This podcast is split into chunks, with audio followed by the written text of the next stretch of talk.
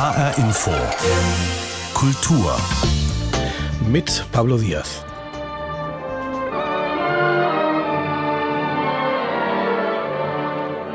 Ein Ausschnitt aus dem Film Der Fremde im Zug, 1951 von Alfred Hitchcock auf die Leinwand gebracht nach einer Romanvorlage von Patricia Highsmith.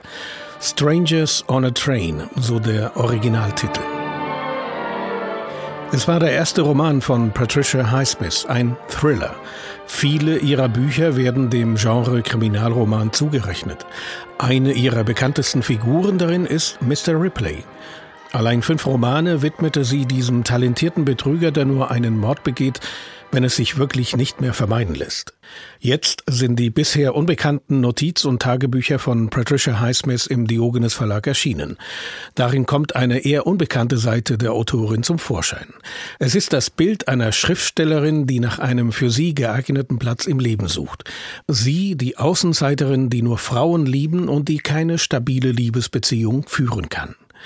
Katrin Hondel berichtet über die intimen Aufzeichnungen einer Frau auf der Suche nach sich selbst. Schon der Fund dieser Tage- und Notizbücher war eine Überraschung. Diogenes-Verleger Daniel Kehl und Lektorin Anna von Planta wussten zwar, dass sie existierten, doch nach Patricia Highsmiths Tod 1995 suchten sie in ihrem Tessiner Haus erstmal vergeblich. Überall, im Büro, im Atelier, in der Gartenwerkstatt. Aber da war nichts. Und dann dachte ich, wo würde ich das verstecken, wenn ich möchte, dass nur die Richtigen das finden und habe am reinsten Ort gesucht, nämlich im Wäscheschrank. Da waren sie ganz sauber aufgereiht hinter den Laken. Also man musste sich schon auf die Zehenspitzen stellen, um dahinter zu gucken. Da waren sie also 18 Tagebücher und 38 Notizbücher, insgesamt gut 8000 Seiten intime Aufzeichnungen der Autorin, die mit abgründigen Psychothrillern berühmt geworden war über zwei Fremde im Zug, die zu Mördern werden, oder über den talentierten, aber hochgradig psychopathischen Mr. Ripley, den Patricia Highsmith ihr alter Ego nannte. 12.05.1989. Rachmaninows drittes Klavierkonzert. Unglaublich schön und kraftvoll. Nicht so traurig wie Nummer 2. Tom Ripley würde das dritte gefallen. Ungefähr ein Zehntel der Texte aus Patricia Highsmiths Tage- und Notizbüchern hat Anna von Planta für die Veröffentlichung ausgewählt. Notizen aus einem rastlosen, obsessiven Leben, immer unterwegs zwischen den USA und Europa, tanzend, trinkend, liebend, schimpfend und vor allem schreibend. Schreiben war eine Obsession. Frauen waren eine Obsession. Alkohol, sie wollte alles aufsaugen, um möglichst viel Stoff zu haben für ihre Bücher. Vom Fund der Tage- und Notizbücher bis zur Veröffentlichung vergingen mehr als 25 Jahre. Das lag unter anderem auch an der sehr eigentümlichen Sprache bzw. den Sprachen. Je nachdem, wo sie gerade unterwegs war, schrieb sie sehr Freestyle in Highsmith Französisch, Highsmith Italienisch oder auch Highsmith Deutsch. Diese Worte, die kommen zum Teil aus den Bachchorälen oder sie kommen von Rilke oder sie kommen von Goethe. Es mutet einen dann ein wenig literarisch an, auch wenn sie nur einen Gang in eine lesbische Bar beschreibt. Und das klingt dann so. Ich bin ganz verrückt mit diesen Abenden ohne Ruhe, ohne Einsamkeit, worauf meine Seelenschafe weiden. Die Seelenschafe kommen von Johann Sebastian Bach. 1942. Der Krieg, der die Welt zur gleichen Zeit erschütterte, ist Patricia Highsmith in den Tagebüchern kaum eine Zeile wert. Vor allem schrieb Patricia Highsmith Tagebuch über ihre zahlreichen, oft konfliktreichen und spannungsgeladenen Liebesgeschichten. Lesbisch sein, damit hat sie auch gehadert. Es gibt immer wieder Szenen im Tagebuch, wo man sie sieht als Person in New York zum Beispiel in der Nacht hineinschauend in ein erleuchtetes Fenster, wo sie ein heterosexuelles Paar beim Alltag, beim Leben und Lieben beobachtet. Und sie selbst ist draußen. Im Mai 1950 schreibt Patricia Highsmith in ihr Notizbuch Schreiben ist natürlich ein Ersatz für das Leben, das ich nicht leben kann. Auszüge aus den Notiz- und Tagebüchern von Patricia Highsmith sind jetzt im Diogenes Verlag Zürich erschienen und vermitteln einen kleinen Einblick in das Innere einer großartigen Schriftstellerin. Der Blick auf das eigene Ich, auf die eigene Rolle, sei es als Mann oder als Frau, wird ja insbesondere auch vom Blick von außen mitbestimmt. Das Bode-Museum in Berlin richtet deswegen in seiner Reihe Der zweite Blick einen besonderen Fokus auf die Frauen in seiner Sammlung. Es beschäftigt sich mit der Rolle der Frau in der Geschichte, ihrer Wahrnehmung in der Gesellschaft und der künstlerischen Umsetzung. Welche Geschichten stehen hinter den Objekten, die Frauen darstellen? Maria Osowski hat sich auf Antwortsuche begeben. Frauen als Musen, natürlich halbnackt, Frauen als Heilige, Maria voran, Frauen als Beiwerk, als Verführerinnen, als Sünderinnen. So kennen wir das Frauenbild aus der Kunstgeschichte. Deshalb hat das Bode-Museum für seine Skulpturensammlung 63 Kunstwerke ausgewählt und deren Legenden mit einem grünen Punkt versehen. Das heißt, zu diesen Exponaten werden auf sechs Themenwegen die Geschichte hinter der Skulptur, dem Relief, dem Holzschnitt erzählt. In der christlichen Kunst der frühen Neuzeit, der Renaissance und des Barock bis ins 19. Jahrhundert hinein war Maria die meist abgebildete Frau. Im meisterhaften Marmorrelief von Donatello aus dem frühen 15. Jahrhundert blickt sie ihren Sohn direkt zärtlich melancholisch an. Maria als Mensch. In der App zur Ausstellung und im Katalog aber wird deutlich, sie war sehr viel mehr. Die wissenschaftliche Koordinatorin der Ausstellung Jennifer Moldenhauer. Beispielsweise ist im Lukas-Evangelium ein Lobgesang der Maria überliefert, in dem sie die Veränderung der Zustände prophezeit. Und das explizit zwischen Herrschenden und Untergebenen, zwischen Armen und Reichen und auch zwischen Männern und Frauen. Die Büste von Juliette Recamier aus gebranntem Ton zeigt eine bezaubernde Frau mit keusch gesenktem Blick. Madame Recamier galt als schönste Frau ihrer Zeit. Sie führte Salons und war ein Star der nachrevolutionären Gesellschaft in Frankreich. Die Kunsthistorikerin Julia Meyer-Brehm hat sich mit ihr beschäftigt. Sie hat diese Salons selbst organisiert. Sie hat mit wichtigen VertreterInnen der französischen High Society verkehrt und war wirklich gesellschaftlich gesellschaftlich angesehen, unabhängig von ihrem Mann. Und das war was extrem Besonderes. Und die Salons waren eigentlich die einzige Möglichkeit für Frauen in dieser Zeit, auch gesellschaftlich akzeptiert zu werden und ich sag mal ihr eigenes Ding zu machen. Nicht besonders schön, aber stattdessen besonders klug war Dr. Dorothea von Rodde Schlötzer. Zu ihrer Marmorbüste von 1806 erfahren wir, sie war die erste promovierte Philosophin Preußens. Ihr Vater, ein Göttinger Professor, wollte beweisen, dass Frauen ebenso intelligent sind wie Männer die Kuratorin Maria Lopez. Wenn sie 17 Jahre alt war, konnte schon zehn Sprachen beherrschen. Sie hat Sprachen, Mathematik, Logik, Philosophie, Literatur, Metaphysik, Architektur und Geografie studiert und dazu als Frau ihrer Zeit, musste auch Stickerei, Stricken und Hauswirtschaft lernen. Die grünen Punkte im Bodemuseum, in der integrierten Dauerausstellung und die verborgenen Geschichten verändern die Perspektive, sie erweitern den Blick. Ein bisschen plötzlich überraschend und konzeptionell nicht ganz verständlich hingegen ist der Sonderraum mit Fotos und Erlebnissen der Sexarbeiterinnen unserer Zeit. Das sind oft süchtige, vergewaltigte, entwürdigte Frauen auf dem bekanntesten Straßenstrich Berlins, der Potsdamer Straße. Sie haben fotografiert und erzählen ihr Schicksal. Huren oder Prostituierte standen immer am Rande der Gesellschaft, waren und sind Qualen ausgesetzt. Es fehlt jedoch die Beziehung zum Museum, zur Kunst, vielleicht zu Heterenbildern, zu Exponaten die Sünderinnen darstellen. Dennoch der ausschließlich männliche Blick auf die Frau ist ein Kontinuum der Kunstgeschichte. Dem nachzuspüren, das ist längst fällig und sehr wichtig. Die Ausstellung Frauen, der zweite Blick im Bode-Museum Berlin, öffnet an diesem Wochenende. Eine Frau auf der Suche nach ihrer Rolle in der Gesellschaft, das beschreibt auch die Kolumbianerin Pilar Quintana in ihrem Buch Hündin.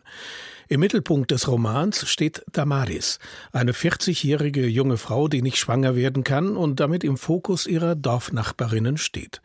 Damaris steht stellvertretend für viele Frauen in Kolumbien, die mit dem Makel Unfruchtbarkeit leben müssen. Auch Pilar Quintana, die Autorin des Romans, war selbst davon betroffen. Bei ihr war das aber eine bewusste Entscheidung, erzählt sie im Gespräch. Una mujer que de los 30 a los 39 años, que era la época en la que mis amigas del colegio y de la universidad se estaban reproduciendo, yo no quería tener hijos. Ich war eine Frau, die zwischen ihrem 30. und 39. Lebensjahr keine Kinder wollte.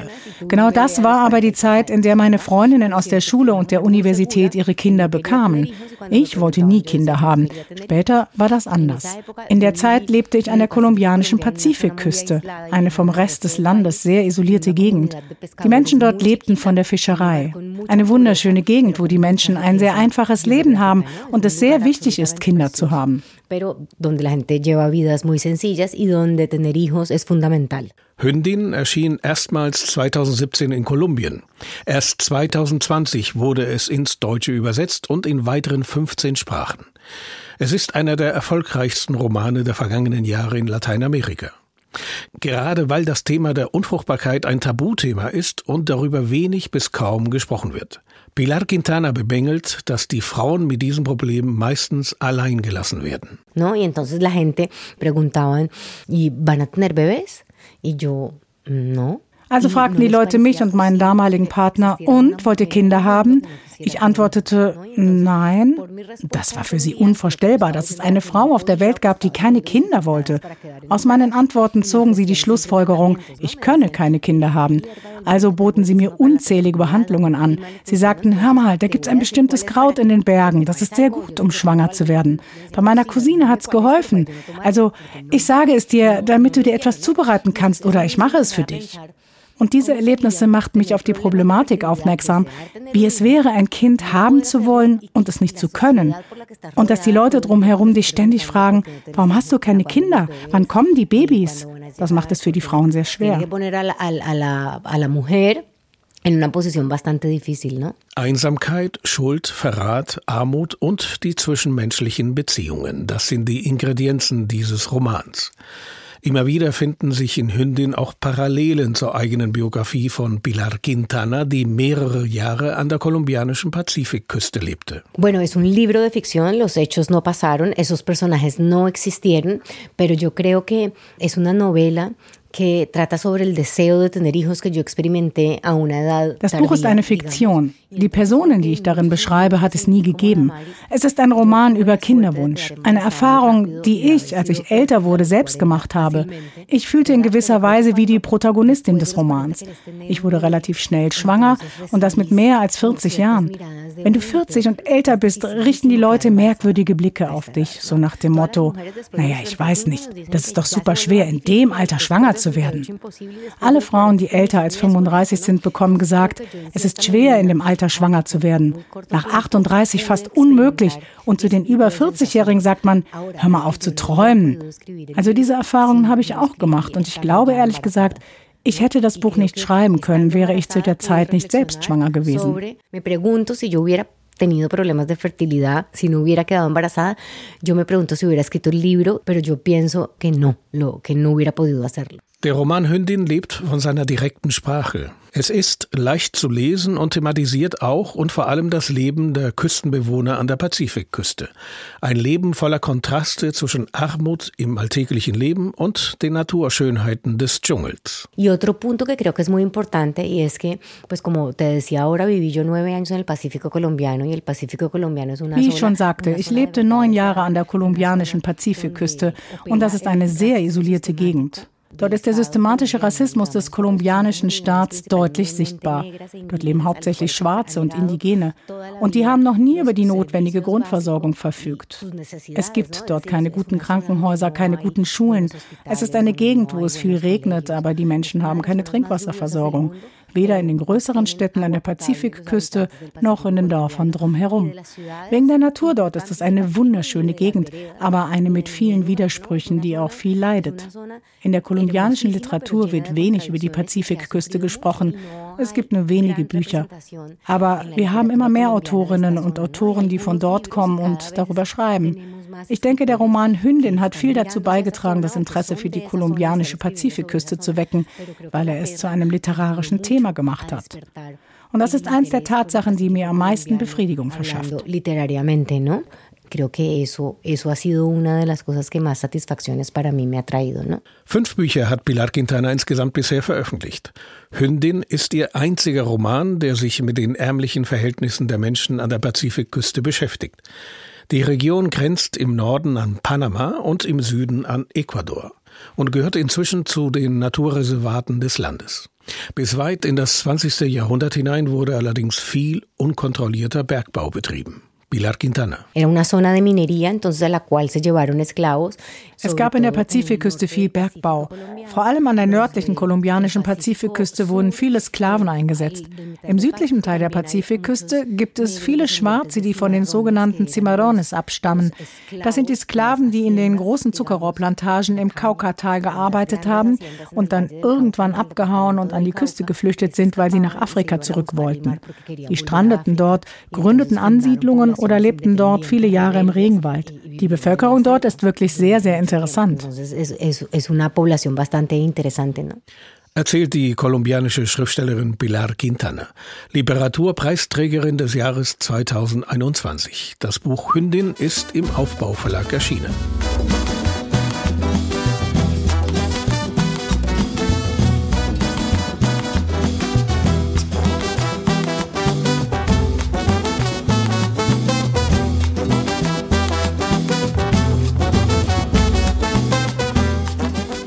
Musik aus Kolumbien mit der afrokolumbianischen Sängerin Toto La Momposina. Wenn Musik dazu dienen soll, Gefühle und Lebenssituationen zu vermitteln, dann ist die Musik der palästinensischen Rockband Osprey 5 ein Paradebeispiel dafür. Ohnehin wird sich der eine oder andere die Augen verwundert reiben, denn im weitgehend abgeriegelten Gazastreifen eine Rockband zu gründen, zeugt von Wagemut. Es geht vor allem darum, Instrumente aufzutreiben, Unterricht zu erhalten, ein Studio und Aufnahmetechnik zu organisieren. Und Menschen zu finden, die sich für Rockmusik in englischer Sprache interessieren, auch das ist schwierig, denn die gibt es kaum. Und trotzdem gibt es Osprey 5, die erste und einzige Rockband von Gaza. Ihre Songs handeln von der schwierigen Situation der Menschen dort und von der Sehnsucht nach Frieden. Jan Christoph Kitzler hat die Band bei einer ihrer Proben besucht. One, two, three,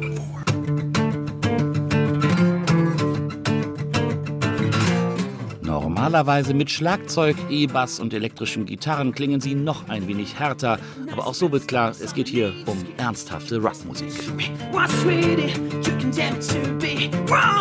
Raji und Said sind beide 29 und gehören zu Osprey 5, der ersten und einzigen Rockband in Gaza. Ihre Songs handeln von der Lage der Menschen hier im Gazastreifen, von Krieg, bitterer Armut, dem Eingesperrtsein.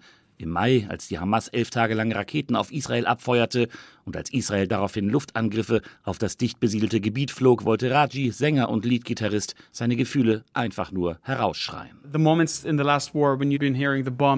Diese Momente im letzten Krieg, als wir die Bombardements da hinten gehört haben, das macht unsere Musik aus. Alles rauslassen, diesen tiefen Schmerz. Ich habe jeden Tag Albträume wegen all dem, was ich in diesen Kriegen gesehen habe. Wir versuchen das in Form von Musik als Kunst rauszulassen.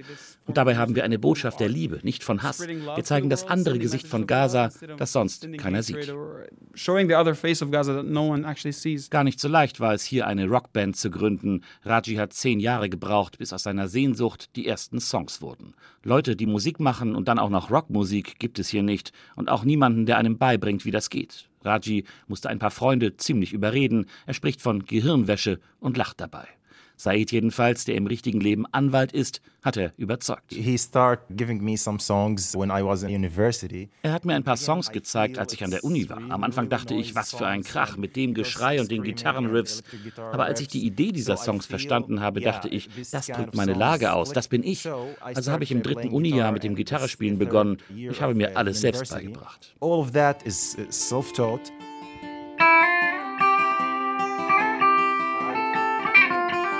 Instrumente zu bekommen, ein Studio, Aufnahmetechnik, das ist im Gazastreifen eigentlich ein Ding der Unmöglichkeit. Aber jetzt sitzen Said und Raji zwischen einem Haufen Gitarren und spielen ihre selbstgeschriebenen Songs. Sie heißen Home oder Let's Talk Evil. Viele Auftritte hatten sie noch nicht, denn westliche Rockmusik ist den meisten Menschen hier fremd. Doch aus den sozialen Medien wissen sie, dass Osprey 5 im Gazastreifen inzwischen einige Fans hat. Die Band aber hat eine Botschaft, die über den weitgehend abgeriegelten Küstenstreifen hinausgehen soll, sagt Raji. Basically, we're doing this music um ehrlich zu sein, machen wir die Musik nicht für die Menschen hier in Gaza. Die meisten sprechen ja nicht mal Englisch. Wir könnten ganz leicht irgendeine arabische Rockmusik machen, aber es geht nicht um den Geschmack der Leute hier, sondern darum, wirklich etwas für die Menschen hier zu tun. Wir wollen die Stimme derer sein, die nicht gehört werden. Die Leute hier wissen ja, was los ist, aber ihr aus dem Westen, ihr müsst das auch wissen. Und deswegen zeigen wir in dieser westlichen Sprache, was passiert. Und das ist die beste Musik, um das zu transportieren.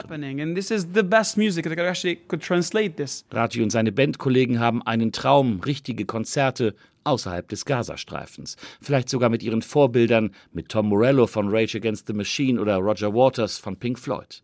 Mit beiden hatten sie immerhin schon einen Online-Auftritt bei dem Hilfskonzert Live for Gaza im April. Kurz danach begann der nächste Krieg. Und trotzdem machen sie weiter, Songs schreiben, das, was sie tagtäglich erleben, verarbeiten. Osprey 5 hat eine Mission, als die einzige Rockband von Gaza.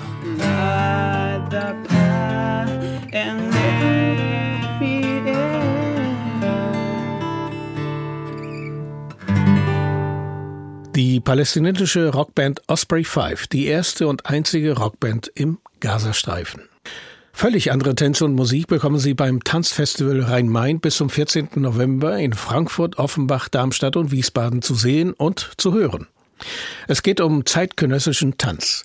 Im Mittelpunkt steht in diesem Jahr der Choreograf Emmanuel Gatt.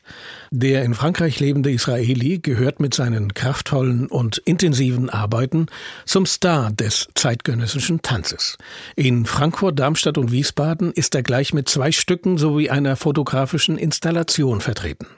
Jan Tussing mit einem Einblick auf die Highlights des diesjährigen Tanzfestivals.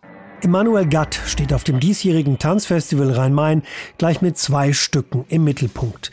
Der international gefeierte Choreograf präsentiert in Frankfurt und Darmstadt zwei Stücke, die unterschiedlicher nicht sein können. The piece is called Love Train 2020. Love Train is, is um Das eine Stück heißt Love Train. Der Titel kommt aus dem Song von Tears for Fears, Sowing the Seeds of Love, sagt der Israeli.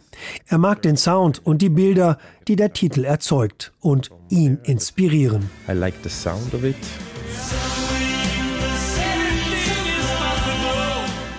Die Tänzerinnen und Tänzer seiner Kompanie lassen sich ebenfalls von der Musik inspirieren. Sie werden von Gatt ermuntert, ihre Bewegungen bei jeder Aufführung weiterzuentwickeln. In bunten Kostümen schwirren und drehen sie sich in immer neuen Formationen und nehmen die gesamte Bühne ein.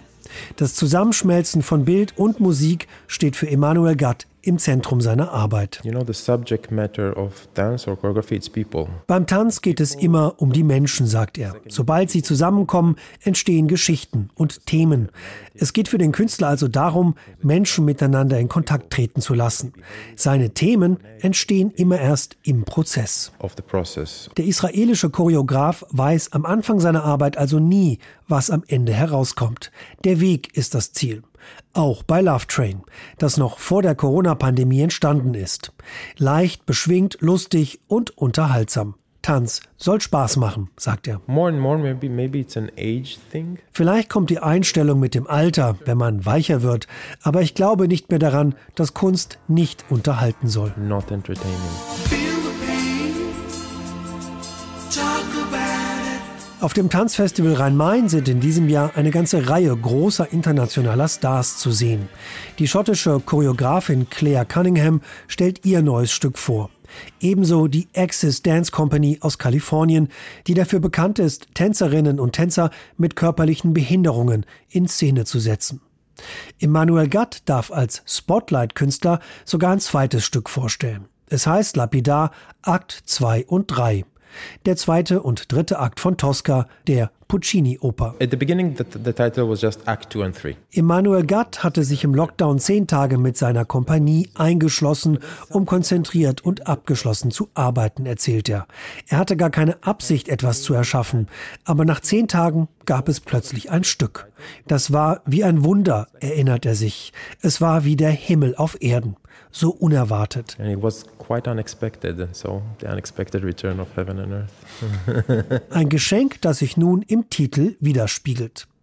Akt 2 und 3, die unerwartete Rückkehr von Himmel und Erde, wird im Frankfurt Lab Weltpremiere feiern und das Tanzfestival Rhein-Main eröffnen.